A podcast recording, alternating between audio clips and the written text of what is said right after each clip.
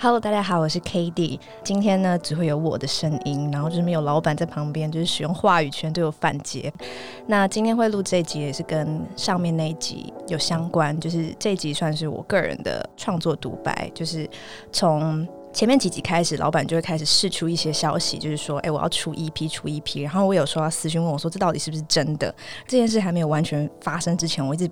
就不敢很笃定的说是，但其实对这件事是真的，就是已经要发生了。然后我真的觉得很不可思议，我非常感激帮助我的人跟所有听众，让我有办法把这首歌诞生出来。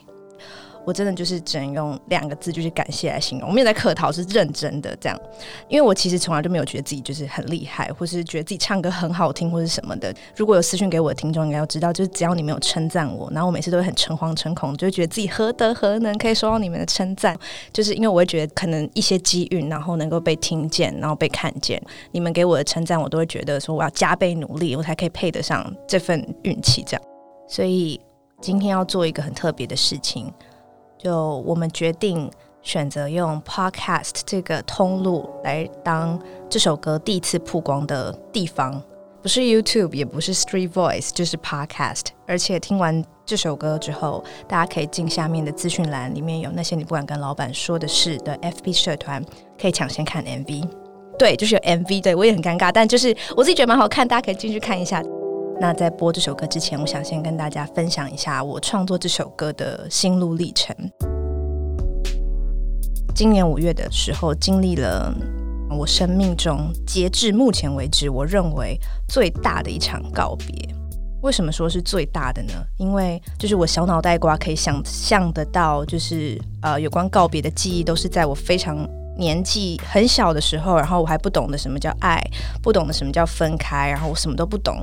的时候所经历的，所以要我想象，就是我告别的记忆，我只能想象得到当时很小的我去临摹爸妈或是我身边的长辈们在告别时的那个情绪，我就是看他们哭，我就跟着哭，然后我也不知道我在哭什么，只是觉得好像告别就应该是这种感觉吧，都是我很小的时候发生的事情，所以脑袋中并没有很 撕心裂肺的告别。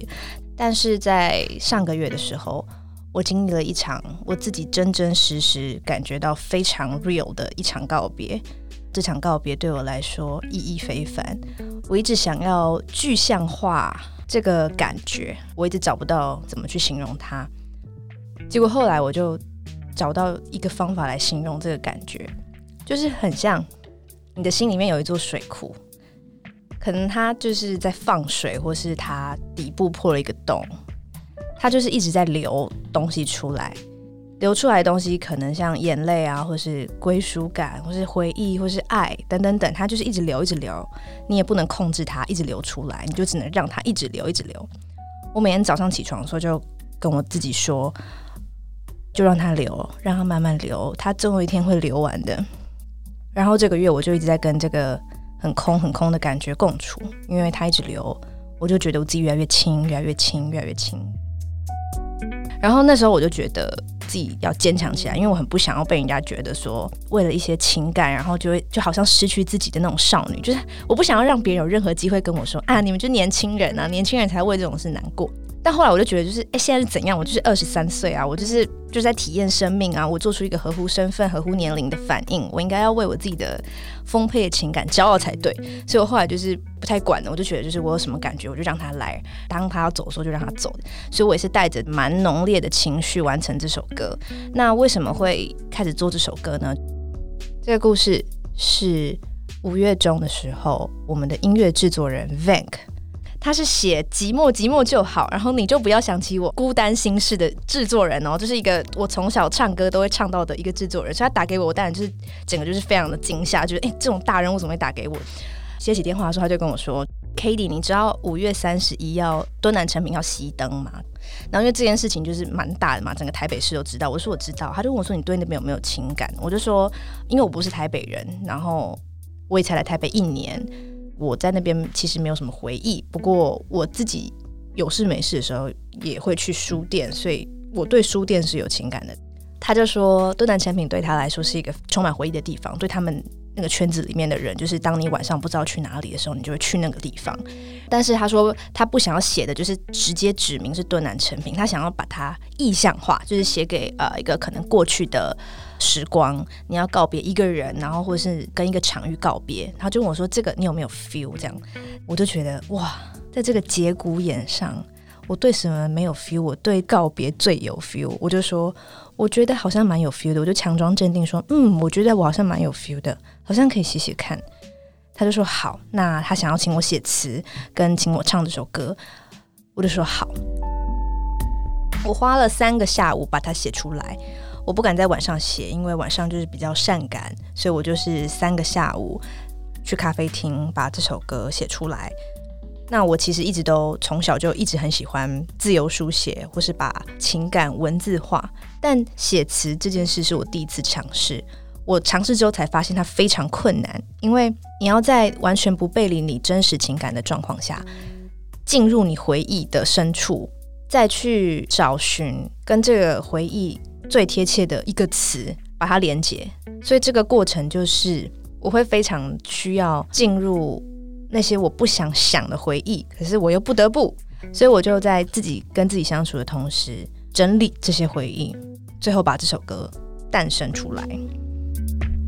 后来进录音室录的时候，听到自己的词真的被我自己的口唱出来，我其实蛮多次都蛮想哭的，但都忍住，因为哭了就不能不能继续唱。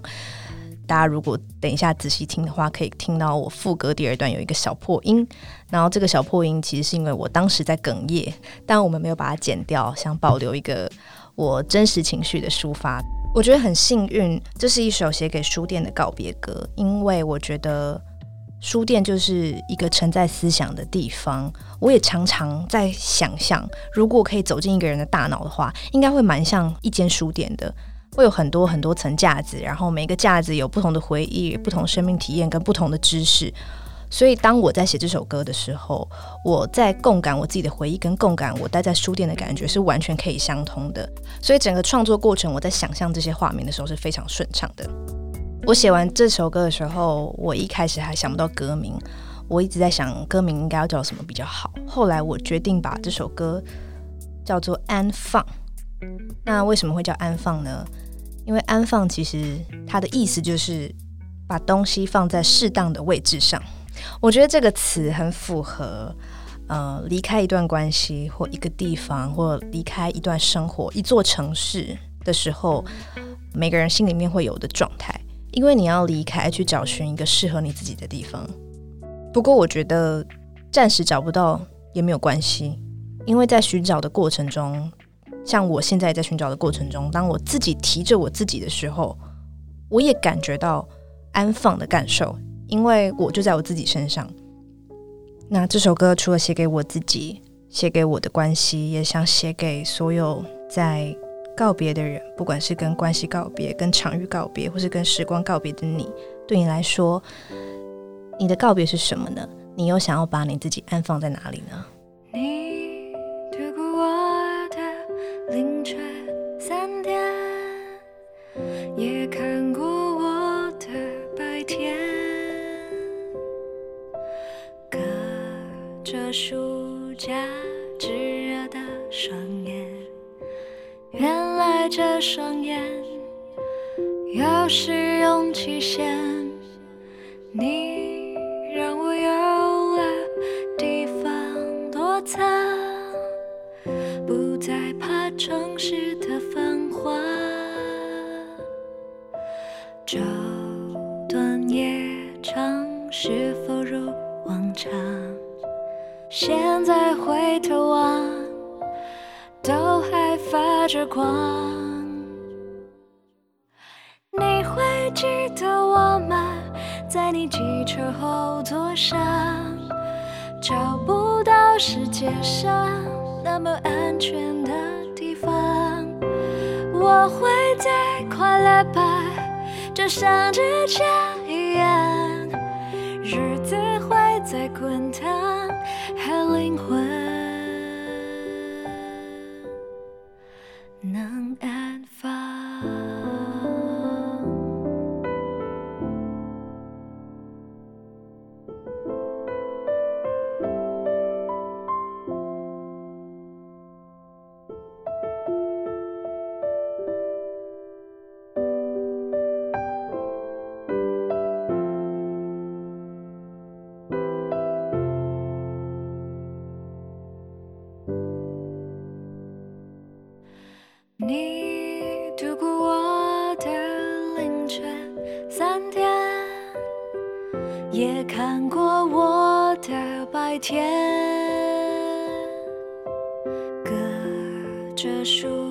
下炙热的双眼，原来这双眼有时用期限，你让我有了地方躲藏，不再怕城市的繁华。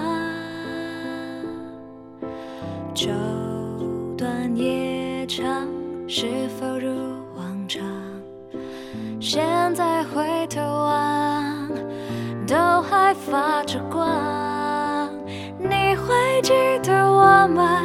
在你汽车后座上，找不到世界上那么安全的地方。我会再快乐吧，就像之前一样。日子会再滚烫我的灵魂，我会记得你吗？当你载我回家，找不到世界上那么安全的地方，你会在快乐吧？依然躺着。